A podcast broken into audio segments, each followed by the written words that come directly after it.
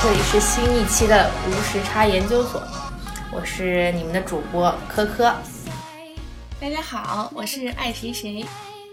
今天聊什么话题呢？我们也想了想，最近比较热的一个事情就是冬奥会，但是貌似其实没有什么人在关注冬奥会。呃，我不知道你有没有看这一届冬奥会？嗯，完全没有，除了就微博上热搜的几个片段，我点开看了一眼。就说实话，我之前对冬奥会关注度也完全没有那个相比对呃夏季奥运会关注度那么高。可能是因为我本身就是在南方长大吧，对冬季运动的了解就比较少。嗯，然后就更别提冬奥会这件事了。而且也没有听说是，可能就是媒体也没有报道说哪个选手啊，就是中国队谁谁表现特别优秀之类的，就就整体没有吸收到这些新闻。嗯，我觉得就是一方面，呃，中国的这个冬季奥运会这个夺金点，呃，不够多，没有夏季奥运会那么多。然后其次就是它的有些项目其实大家都不熟悉。我总结来说，其实冬季奥运会就是。每四年我们就看一次那些就是从来都没有看过的那些项目又一次出现了，然后这些项目都酷到不行，然后但是却不要命。但是我们还是想聊一聊冬奥会，因为做一个体育爱好者的我 是对对此事还是非常有情感的。嗯，冬奥会的有一些故事呢，也让我觉得非常感动。呃，也有一些很好玩的故事，我们可以今天在这里跟大家分享一下。就是说起冬奥会的话，你第一个名字浮现在你脑海当中是什么样的人的名字呢？你说人的名字啊，或者是项目？我觉得我第一反应就是白茫茫的一片。要么就是 什么雪山啊，或者是就是他们花样滑冰的那个冰场，对，反正就是哪哪都是白的啊。但我觉得可能小时候我唯一看过的就是花样滑冰，是因为觉得还挺漂亮的啊。然后他们也穿的就非常的闪，而且我都看女子的，其实我都不知道男子也有这个这个项目，因为我觉得很多很柔美的舞蹈东西，可能就我当时没有关注男子，但我小时候确实有看过女子的花样滑冰。嗯，对。但雪场的其实关注的更少了，我不知道。国内我们有没有就是比较优秀的选手？就是比如说滑雪啊，或者是一些就是技巧性的，就是在空中翻来翻去那些，我都不知道叫什么名字。因为这种感觉都是一些外国人他们会玩的比较酷炫的运动。对你刚刚说到，确实是这样一个情况。你也说到了，就是中国现在这个冬季奥运会中国代表队的一个现状，就是我们其实冰上项目比较强，然后雪上项目比较弱。但是雪上项目我们曾经也拿过金牌，就是在二零零六年的都灵冬奥会。的时候，有中国空中技巧队的选手韩晓鹏拿到了一枚啊金牌，空中技巧的金牌，他也是中国第一次在啊冬奥会男子项目上获得的第一枚金牌，所以什么是还是很重要的。空中技巧，空中技巧就是他会从一个很高的坡上滑下来，之后因为通过这个重力加速度的关系，它可以腾飞起来，通过那个最后那个坡道的。尾端可以腾飞起来，嗯，同时它在空中做很多翻腾的动作，嗯，包括各种转体之类的。最后的要求是它能够平稳落地，而且能够完美落地。那它一共有几个这样的空中动作呢？应该是有几个吧？这是看你自己的难度系数的，看你运动员自己的积极战术水平和这个他那他就最后一跳，对。就一跳，它有应该有三次，可以跳三次哦。但是就整个过程就一跳，就比如说我这样往下冲，它最后就有一个这样小上坡，让我在空中跳。是是是是。哦，那这就很像跳水了。对对，它这个就只有一次。呃，另外还有其他的是那种叫做障碍技巧的那种，那个就是会翻腾很多次。我知道那个，那个是不是特别像滑板？是是，那个就是嗯。哦，对你，你刚刚讲的那个是 U 型池的那件事，那个没有没有没有，不是，就是有点像，就是你就是在现在在公园里玩的，然后有一些哦，有些那些对对对，是是是是，但是它那个双板和单板都是可以去玩那个的啊，因为它有各种障碍，然后你就翻越各种障碍，对。然后说到这个，就是为什么美国人特别激动嘛，看这个比赛，嗯嗯，因为他们这个拿的第一枚金牌就是这个障碍赛的一个金牌，因为是他们那个十七岁的。一个小伙子拿到这块金牌，但是这个项目就是怎么说呢？就是我觉得冬季奥运会的其实很多项目都是偶然性比较大的，因为他之前是一度落后，通过最后一次呃最后一次出发，然后不知道怎么打了鸡血，然后冲上了最后一个最后一个滑台，它其实可以呃是一个坡道可以下来，但是你也可以冲上一个高的跳台，再再去空中再翻翻腾一下。嗯，然后他最后就选择去空中翻腾一下，然后完美落逆袭，从最后一名拿到了第一名。我觉得可能是打了鸡血加有了运气。是是，就是冬奥会可能有很多就是不确定性吧，就是你即便是你是这个万众瞩目的选手，你也可能会最后失败掉，或者某一些嗯。很小的一些因素会影响到你的发挥，或者你撞到了地上某一块石子啊，或者是被树杈割掉了你的这个滑板之类的这种情况都有可能发生。嗯但是说这个小孩，就是大家媒体报道他，就是觉得很新奇的一点是，嗯他爸爸在他自己家的后院里面给他建了一个雪场，哦，所以是这样培养出来的。对，嗯土豪爸爸。就是说，他爸爸当时就看好这个儿子的滑滑雪前途，嗯所以就特地为他在家里的后院里面建了一个雪场。果不其然，十七岁一举成名。嗯对，就像我们刚刚说到，有很多就是王者嘛，没有争议的可以拿到金牌的那些人，但最后却因为失败是痛失金牌。嗯其中有一个就是美国人特别喜爱的这个运动员，我我知道你也知道，叫叫那个 Shawn White。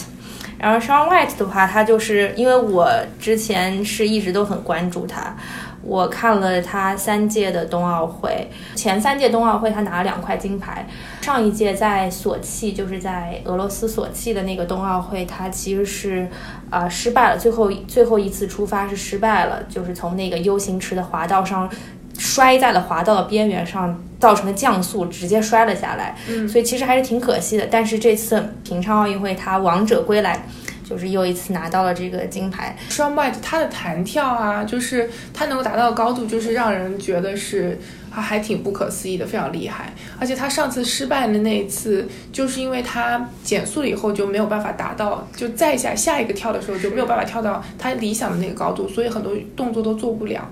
但就是也是因为他有这个能力，能够嗯，就是飞得更高，他有更长的时间去完成一些技术就是更复杂的动作，所以才会觉得好看。对，所以说到这个滑雪这件事情，我知道你也是滑雪爱好者，也在美国有过很多这个滑雪经历。听说你今年这个冬天终于非常顺利的学会了滑雪这件事情，你要不要来跟大家分享一下你在美国滑雪的经历？对，其实是这样子，就是，嗯、过年的时候正好有一个，就过元旦这个年的时候，正好有一周的假期，然后我就在家里想说我的 New Year Resolution，就说你新年想要达到的事情是什么。嗯，因为这已经是我在美东的第五个冬天了吧，然后我就觉得说，在冬天又这么长，我又没有什么别的事情可以做，我必须要就是掌握一点新的呃兴趣爱好东西，然后我就选了滑雪，因为我首先是觉得就运动嘛，我觉得就是挺好的一件事情，放松身心，然后嗯、而且最就是我们附近雪场也挺多的，所以我就想说，那我不管怎么样，我一定一定要把这件事情拿下来。结果就一开始就是特别不顺顺遂人意。我第一次去的是纽约边上的一个雪场，就开车一个多小时。然后当天是我记得是十二月三十号，我当时想着是肯定不会有什么人，马上要过年了，大家不会来凑热闹的。结果我到了那里，我是中午左右到的，我光排队注册，然后拿那个雪具就花了两个多小时。哦，当时我就崩溃了，我我就到底就是美国人爱凑热闹这件事情，我现在是算真正的经历过了一次，而且大家真的很愿意排队。就我们一开始在门外排，在风里，就特别特别冷，大家都愿意排，这是我没有见过的。我觉得一般要是正，就我觉得在国内或怎么样，大家不会愿意在这么恶劣的条件下排队，但大但在美国他们就很坚持就要排。我们排上的时候是两点多了，然后雪场当天是四点要关的，结果我们就在这个短短的一个小时，因为你还要再穿啊调整东西，就这样子，而且我当时完全不会，我就硬滑，就是。减速就是梯形，然后减速往下滑，然后再自己慢慢的走上那个坡，就基本在消耗卡路里。所以你在那个最初级的道上完成了那段滑是吗？对的，那个那个地方叫 Bunny Hill，就是小兔子的坡，然后就一般是那种小朋友，嗯、在那儿玩儿。对，那是我第一次经历练习到，练习到对，不不，连练习到都算不上。但是是有那个就是缆呃传送带对吧？对，就是那个传送带送。带我跟你之后我就讲说那个，就我再回过头去看，那对我来说就是个平地，它就不止一提。天对的，但我滑完那天以后，其实心情就觉得有点儿，就是有点失落，就觉得天呐，这滑雪这件事情难道，嗯、我就没有办法再提上日程了吗？嗯，后来就在网上搜，然后我们报了一个三天的课程，但是是在纽约上周的另外一个雪场，那儿就人很比较少。然后我我比较喜欢的是他们教练非常负责，然后教你教的非常认真。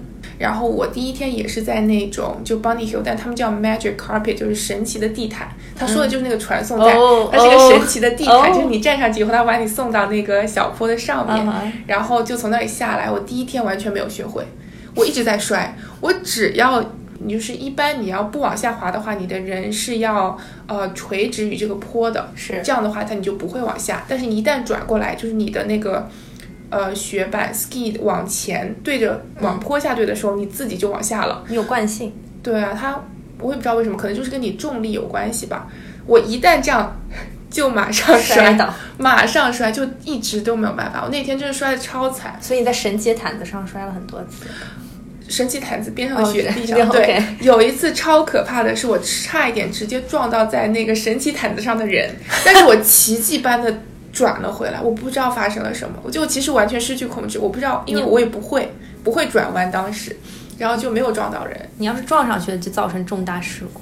对啊，我当时就想说，而且那里会有很多小孩子，是，对，如果我撞到小孩子，我真的是毁了。但是那个教练说，就是说滑雪是不没有人说对不起的，撞到也没有关系，就是说他们是哦觉得这是一个很正常的事情。而且说实话，我觉得不是很疼。对，嗯。所以，那你是怎么学会的呢？然后第二天，我又抱着必死的心情再去到那个神奇的地毯上，然后我这次就我就不去想，不去怕。其实最重要的一点是你人不能往后，你一定要想办法往前。你的重心是，就是你的小腿是要往前倾，去抵着你的那个呃 ski 的那个鞋子的，就滑雪那个鞋子。然后你要往重心往前，这样才不会往后摔。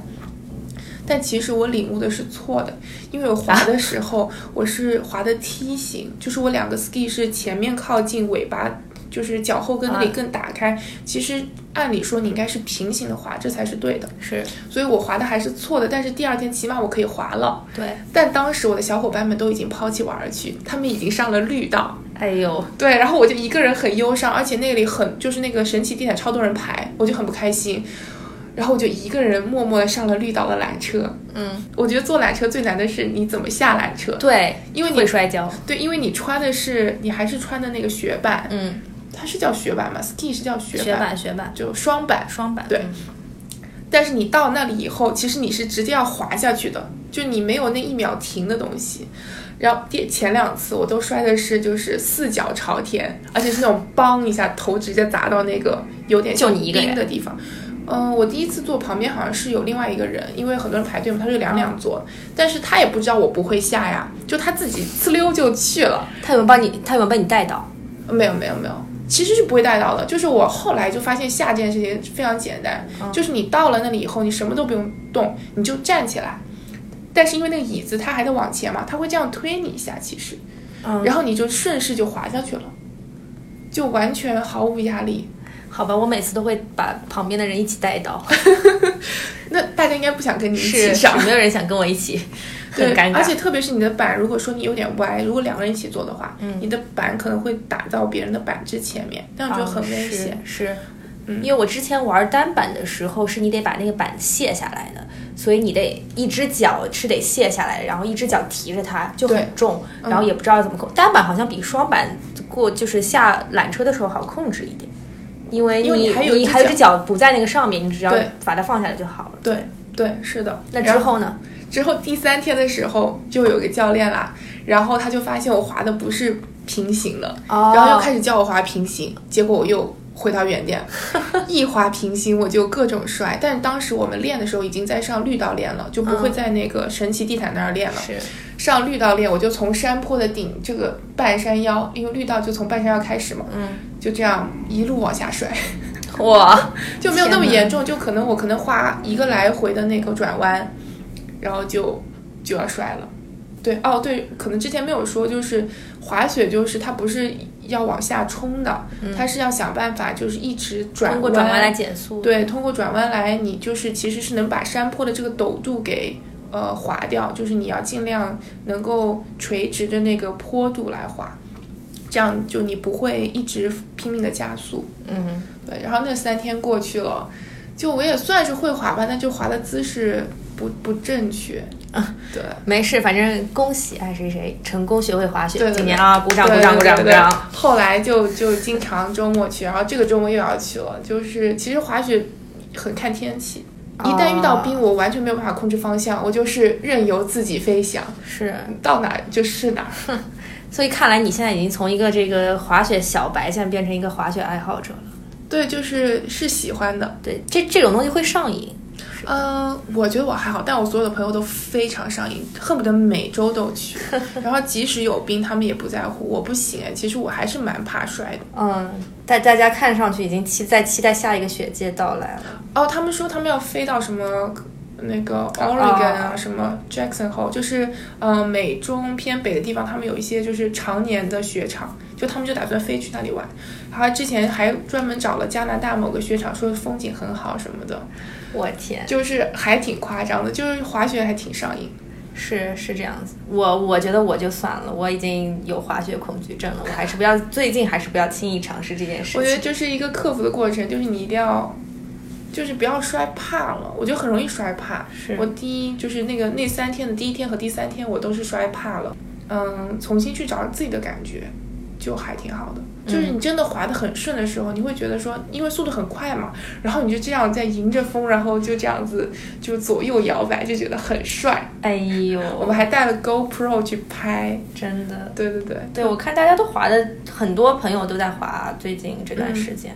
对，那那我们讲完这个雪上项目，那个中国不是很强啊，我们可以再聊聊这个冰上项目，因为我们知道中国这届冬奥会的唯一一块金牌就是由这个武大靖在男子五百米呃短道速滑项目上获得的。那其实这个中国短道速滑队这个历史由来已久啊，也是我最近几年看冬奥会就是比较关注的一个项目。其实我非常清楚的记得，在两届前的冬奥会是温哥华冬奥会，当时我还在上高二，那个时候我周末在外面上完课之后回家。啊、我就回家第一件事情就是开电视看这个中国短道速滑队的比赛。那当时是我第一次看到中国短道速滑队的新任的主教练，他叫做李岩。嗯，对，可以跟大家讲一讲，就是他这个这个主教练的传奇的故事啊。这个主教练他在四年前的呃都灵冬奥会上，他其实还是美国队的教练，哦，他教出了对他教出了美国的一个世界冠军，叫做阿波罗。哇，对 Apollo。啊、那他当时就是可能是四年前，他这个带领美国队突取得这样比较大的突破之后，他可能被这个中国呃国家队看中了，然后就邀请他回来执教。嗯，但是当时给他的是一个就是临时工的一个合同，就意思说如果教不好的话，你还是要回去的。哦，真的，，对，当时这个中国队其实已经手握有大洋洋，呃，杨大洋洋你知道吧？应该听过，呃，就是中国短道呃速滑第一块金牌，也是中国冬奥会第一块金牌的获得者。嗯，对，当时已经有大洋洋呃拿过的第一块金牌和王蒙拿过的呃短道五百米的那块金牌，啊，大家都知道王蒙王对吧？蒙是的盟主。对盟主，是，然后他就带着这样的一个压力回来执教中国队。嗯，一开始肯定是有很多这个摩擦和问题所在的，而且他的家庭整个都在美国，他放弃了就是照顾家庭的这个事这件事情，然后回来执教中国队，顶着巨大的压力，还有一份不太稳定的合同，但最后他其实交上了一个非常令人满意的答卷，因为大家都知道说中国队在温哥华冬奥会上其实取得了比较傲人的成绩，包括这个女子五百米短道速滑王蒙取得那块金牌，再加上周洋在一千五百米取得的啊、呃突破，呃长中长距离取得的突破，所以呃李岩其实呃对中国短道速滑队。起到了非常大的作用和那个有了巨大的贡献。所以之后呢，这个由由于这个李岩的出色的表现和他的执教水平，那呃到现在为止的每一届这个冬奥会都是李岩都是主教练。嗯嗯，对，然后他其实也在带领中国队获得了。呃，多次突破，包括今年获取的男子的第一块短道速滑的金牌，所以他男队、女队都是他带。他是总教练。哦，对他其实是，这媒体都称他叫铁娘子吧，他就是把他跟郎平相提并论，因为他们俩都曾经在美国执教过，嗯。郎平教过美国国家排球队。那李岩呃也带出过这个美国的世界奥运冠军。嗯，说到李岩这个主教练，其实我们不得不提的就是他的得意门生王蒙，就是王王蒙就是被大家熟知，就是因为他呃在五百米这个位置上的绝对霸权，嗯，而且还是他这个略带东北口音的可爱的形象，是是，所以被大家亲切称之为盟主。啊、那王蒙其实滑五百米的这个项目，他其实是有绝对优势的，就像我给你看的视频，嗯对吧？他在都灵冬奥会的他他是金牌，然后温哥华冬奥会他也获得了金牌。那他的速度快到以至于被称为说对手都看不到他的尾灯。是，就你今天给我放的那个视频，我感觉那个是个五500米决赛米，然后他已经甩掉别人整个半半圈对对啊，对他就是在五百米上有绝对的霸主地位，对啊没有人任何人可以撼动他。媒体是这么说的：说呃，武大靖滑的那个速度呢，是对手是追不上他的尾灯，嗯但是王蒙对手是连他的尾灯都看不到，所以就我觉得这个是非常非常搞笑的一件事情。是，呃，但是由于一些就是、呃一些外界的原因，再加上他自己在呃索契冬奥会之前的一个月不小心受伤了，嗯，所以他没有能参加得了索契冬奥会啊、延续自己三冠王的这个、呃辉煌吧。嗯，但是这件事情就非常有意思是，呃，中国队当时派出了。一个全新的阵容去想去拿下这块金牌，但是最终进入到决赛的那个小女孩叫李坚柔，她是最不被看好的一个，其实是她是水平是最弱的一个。嗯，当时大家都觉得对这块金牌呃获不获得都没有什么感觉了，就觉得说其实无所谓了，因为她实力那么弱，然后对方又有韩国这么强大的对手在。嗯，可是。越是不被看好的事情，越是有奇迹发生。他成了被上帝眷顾的那个人。当他在滑到第一圈呃过半的时候，由于匈牙利的选手和加拿大选手抢倒刺，啊，以至于两个人双双摔出，同时把领先的韩国选手也一并带出了赛道。你知道，整个短道速滑比赛的决赛只有四个人在比，三个人都摔出了赛道，整个赛道上只有他一个人，所以只有他一个人在开车。所以他们那三个人是在前面，在前面，他在最后，而且还离他们三个人还差了一截。幸好差了一截，对，不然的话他也会被带走挤出去了。对，嗯，是第三名想超越第二名，然后同时把第一名带出去了。所以他们三个比较近，对他们三个很近，由于另外三个人都滑出滑出去了，所以他就一路自己一一个人先一个人六圈 溜了五圈之后顺利冲线。当然那些摔出去的肯定就是奋勇直追嘛，但是毕竟追不上就没有办法。对对所以说这件事情也告诉我们，就是说。奇迹总是会随处发生的。我今天在看这个视频的时候，我还是觉得充满感动的。对，就觉得说一个不被看好的人，但是最后却受到上帝如此大的眷顾。嗯，感觉每个人的命运其实是无意之中都是写好的，就是可能就是他应该这这今天就是属于他的，他自己之前付出那么多努力。在今天得到回报了，可能他一辈子都不可能拿到奥运金牌，但是他上帝却偏偏把这块金牌给了他。嗯，对，所以所以这个其实说到另外一件事情，就是说短道速滑还是很危险的。是，但我刚想问的问题就是说，韩国是在这个项目很强吗？对，韩国是非常非常强的，而且这次又是韩国队的主场。嗯韩国队跟中国队其实是宿敌。啊、嗯，对你，你我不知道你有没有看，你应该也看过一些这种比赛，对不对？嗯。就是你看到说最后其实选手过，我我跟你讲过，就是之前那个选手过冲线的那一刻，大家会直起身子来，然后用冰刀去过线。嗯。其实这个当时就是韩国选手首先发明的。韩国对于这个冬奥会的技战术这个研究，嗯。呃是非常非常强的。嗯，他们有自己的一套体系和打法，哦。包括说如何变换阵型，然后包括说如何变换这个战术，他们都是非常非常玩清的，嗯，所以说其实冬奥会对韩国来说，他们还是很就是全民关注的感觉。非常重视。嗯而且他们对于这个奥运会冠军的培养机制也是，啊、有一个很很好的梯队。嗯其实他们的这个下面的那些教练嗯拿的钱要比国家队主教练拿的钱要多得多，哦所以就是鼓励说培养这个梯队嘛。哦，就培养起来。是是是，就是说少了谁都无所谓，国家队你少了谁都无所谓，我下面有源源不断的人才可以输送上来。是是是是，对对。其实我想到的是，就是因为也，我觉得可能也是因为冬奥会要来了，然后美国这边就重新调，就是讲起了呃很多年前发生的一个事件，是关于一个呃女子花样滑冰选手，叫做 Tanya Harding。她曾经是一九九一年和一九九四年美国锦标赛的呃冠军，然后曾经两度参加奥运会，也获得过一枚银牌。嗯，但是却后因为后来的一件不相关的事件，甚至是他是无辜的一件事件，他被剥夺了那个银牌，也剥夺了就是终身那个参赛资格。嗯。就事情是这样子的，你刚刚不是说那个滑雪那个男十七岁男孩，他爸爸家里给他建了一个雪场，是。他呀哈丁他是完全相反，他成长在一个单亲家庭，嗯然后妈妈还有酗酒，哎所以他就是童年是很不幸福的。嗯但他三岁的时候第一次看到滑冰，就是不知道是滑冰场还是什么，他就就爱上了。从四岁开始就开始训练，然后直到高中的时候，他就彻底辍学啊、全身心的投到这个滑雪这件事情上。但他也并不是说。嗯，不用做别的事情，他平时还要打工，然后只能够利用间歇的时间去训练。我觉得最让我觉得，嗯，呃，可怜的点是他连那个 skating，就是他上场穿的那个衣服，嗯，都是自己手缝的，哎就是他没有钱去买衣服，然后他也没有钱去拍，就是你的一个照片，好像说你参赛的话要提交资料，你要拍你穿着那个滑呃滑冰衣服的照片，嗯，他没有，那怎么办呢？就是说在他们学校组织拍照的时候，他就穿那个衣服去。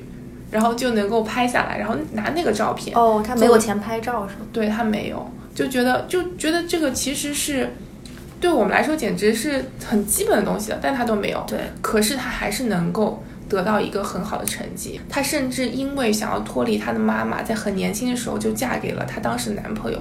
可是他那个就后来是老公了，嗯，他这个。嗯，老公，但后来又离婚了，所以是前夫了，就对他也不是很好。嗯他有家庭暴力，还是会哦打他，所以他其实整个人生的成长都是非常惨的。嗯但是，他依旧成为了一位非常优秀的花样滑冰选手。她是美国第一位女子选手完成那个 triple axel 阿克西尔三周跳，三周跳，三三周跳，对，然后是全世界是第二人，美国的第一人。嗯，我还看了他那个视频，我觉得现在看可能觉得这个技术不是很牛，就是嗯现在都四周跳了，对，过了很久了嘛。但当时我觉得他跳起来的时候，就首先他起跳我就没有任何预兆，这样跳起来就很自然的在空中这样转了，然后这样轻盈的落下，非常非常自然，我觉得很厉害。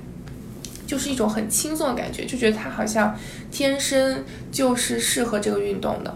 嗯，是有实力的。嗯，但是评委对他就是不是很友善，就是对他评分上会有所保留，是因为首先他会选择用呃摇滚乐作为配乐，哦就是他非常的不传统吧。是，然后他可能穿的也不漂亮啊，然后他因为抽烟，然后在场下会抽烟，然后用他的那个冰刀去把那个烟掐灭。天哪！我觉得现在想想就是一件挺酷的事情，对，但在九十就是九几年，你会觉得说这应该比较有争议。对啊，但是他很他很直白，他就跑过去跟评委说说，如果你们能够给我五千美金，我也可以穿的像你们想要的那样，我也可以变得很漂亮。是，但是是因为你们不理解，哦，这段话他没有说，后面这段就是他说是觉得大家不理解他的生长环境，所以才会对他有这种过于苛刻的要求。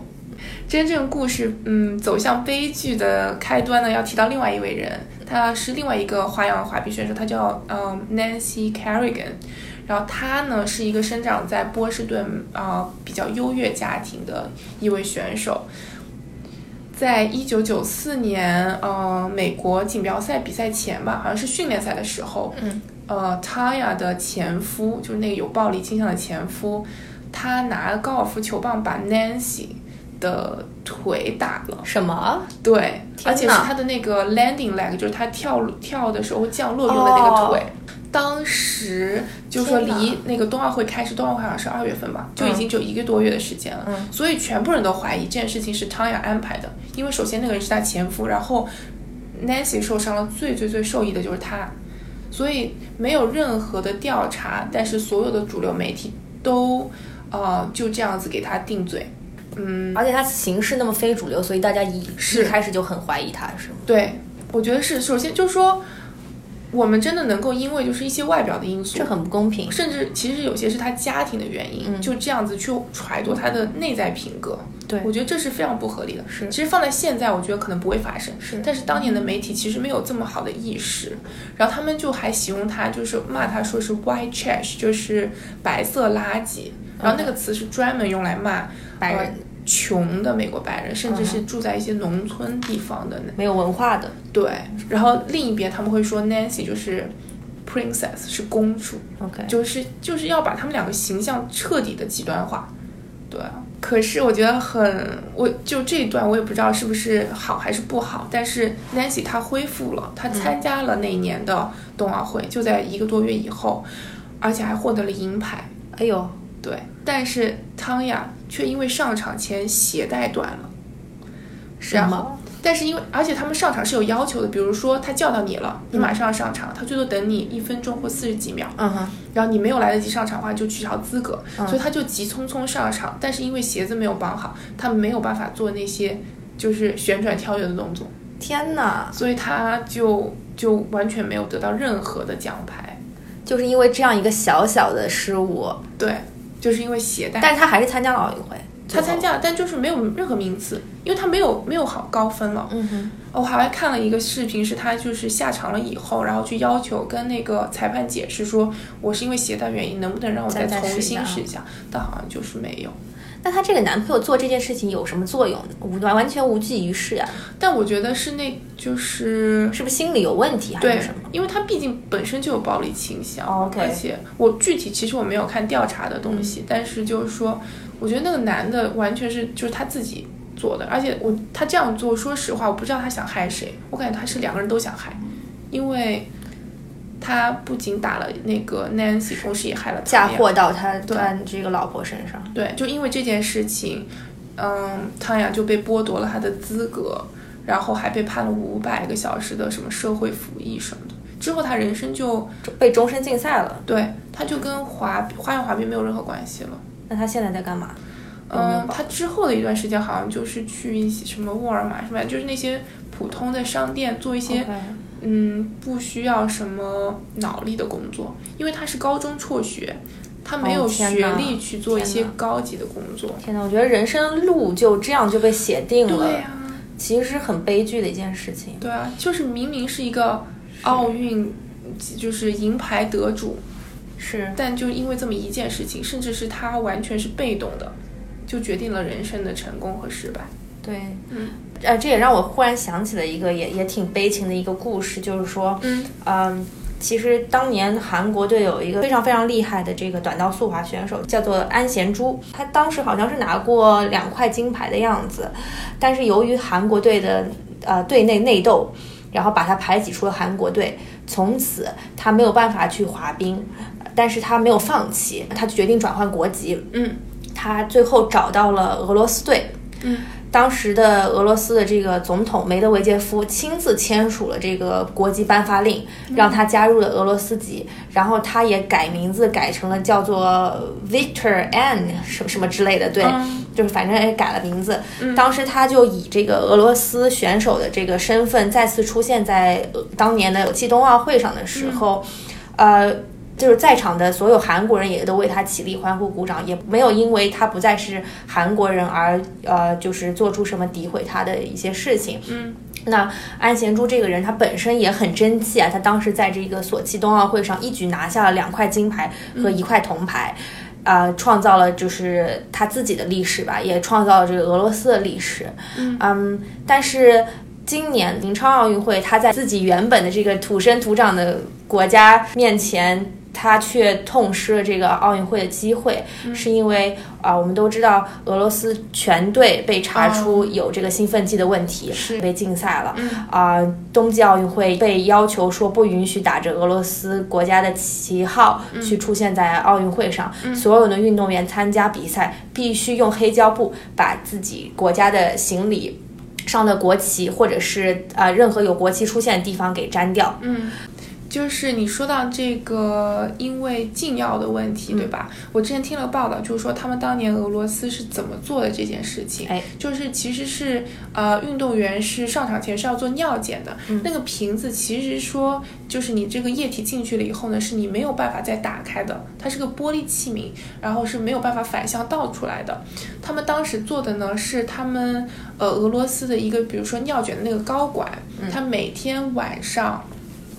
呃，就全部人走了以后，他会进去，然后把那个他们参赛选手那个样本拿出来，通过一个呃小小的一个通道还是什么传递给另外一边的特工。嗯，那边特工呢，他们就是研究那个瓶子，研究了非常久，嗯，然后能够用一个非常小的划痕，肉眼看不清的一个划痕把它打开，然后把里面的尿换掉。然后再用那个医生，就是那个检验官，重新放回那个冰棍里。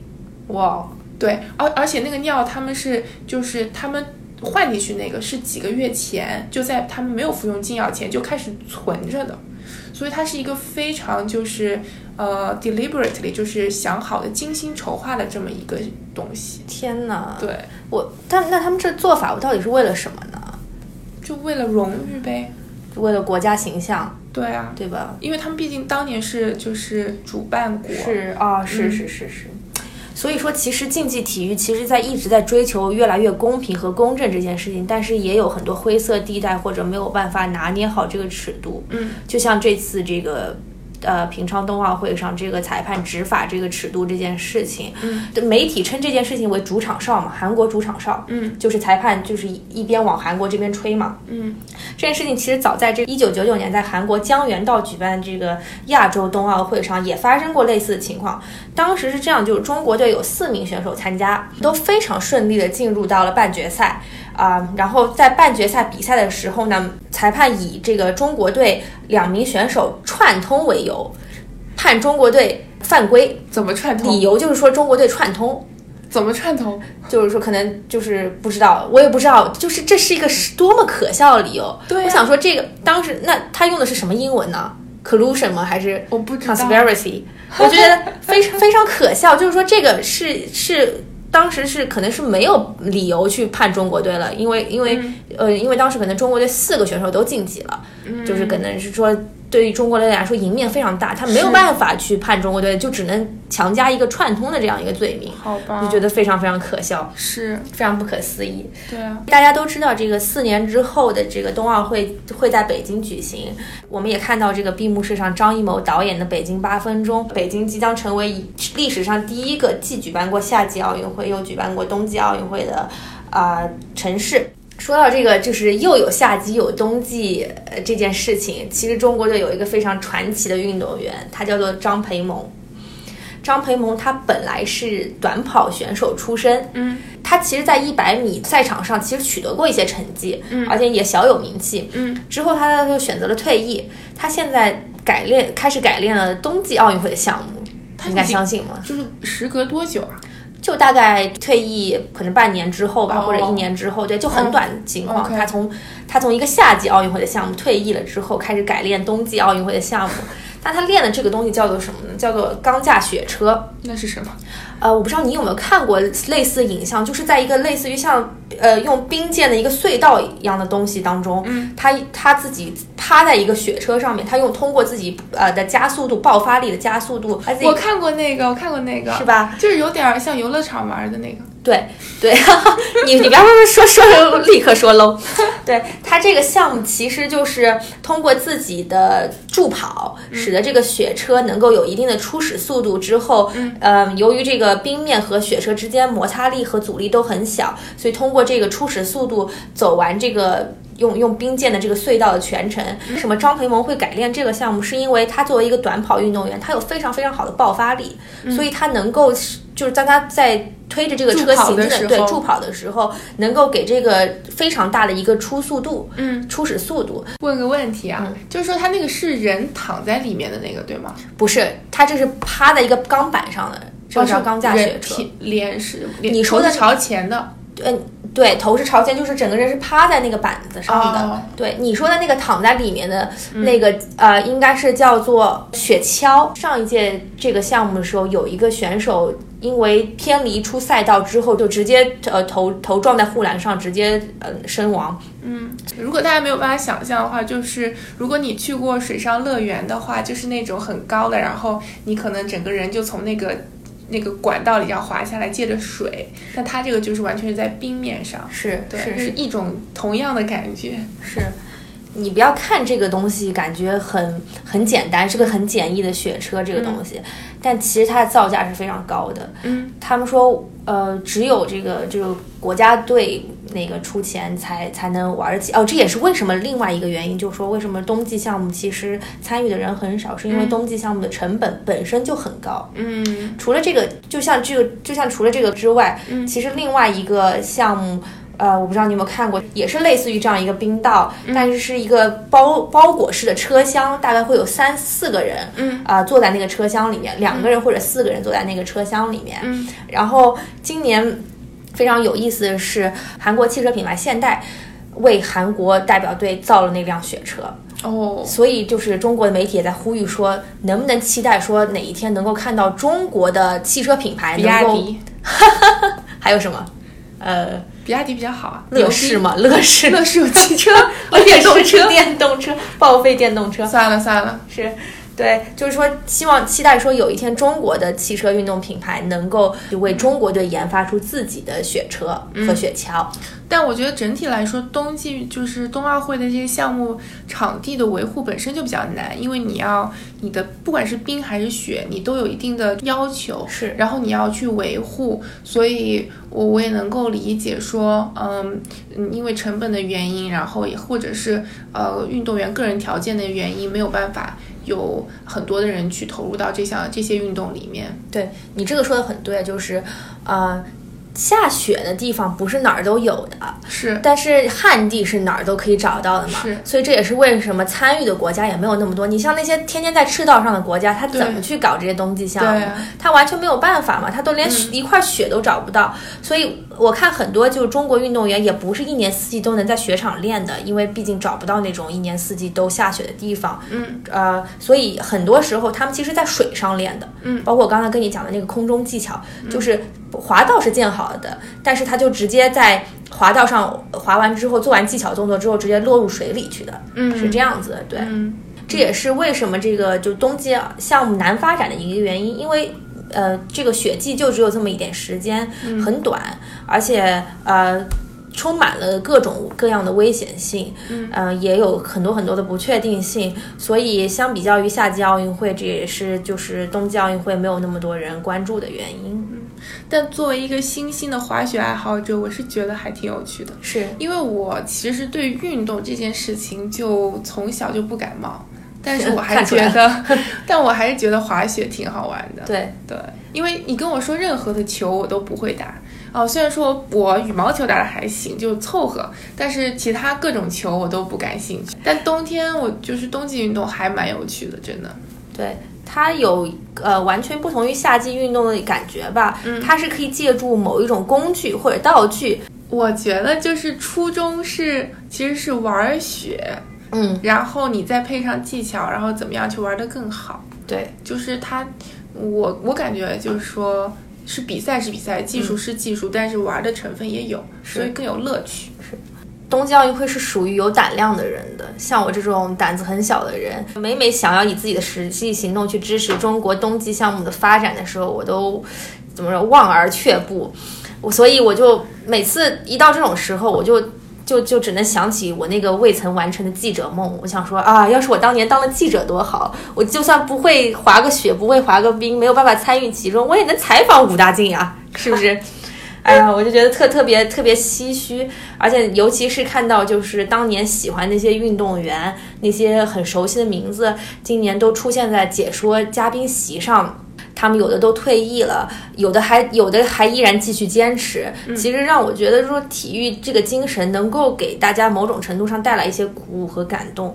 我也觉得就是说，体育其实是我生活不可缺少的一部分，也是一直鼓励我战胜困难，然后勇往直前的一种力量吧。嗯嗯，我是感觉就是体育确实是呃越来越成为我生活中挺重要的一部分了。嗯，嗯就可能以前没有这个意识，但是一旦开始接触体育，不管是什么项目，你慢慢的都会觉得说，呃，就是要做一点体育项目，然后呃，多不管是锻炼啊，或者是玩耍，你都会觉得，呃，它对你的每一天的生活有着呃不可缺少的存在的意义。嗯，今天时间也差不多了，在节目快要结束之前，就跟大家提一下，今天我刚提的那个汤雅的那个故事，后来是拍成了一部传记影片，就叫《I Tanya》，然后还获得了三项奥斯卡提名，在二零一七年的时候。所以，如果大家感兴趣的话，也可以去看一下。非常感谢大家听我在这边絮叨了很多我这个关于冬奥会的情怀吧，因为这个是我自己本身比较喜欢的一件事情。呃，我对体育有一些自己的这个小执念和小执着，然后可能讲的有一些地方不是那么专业，但是主要还是想跟大家分享一些我比较受到感动的一些故事。啊，那我们都知道，这个四年之后会在北京举行冬季奥运会。那希望有机会呢，四年之后我也可以去现场看这个冬季奥运会的比赛。你你到时候一起啊？好的，我会努力的。好好，OK，谢谢大家，拜拜。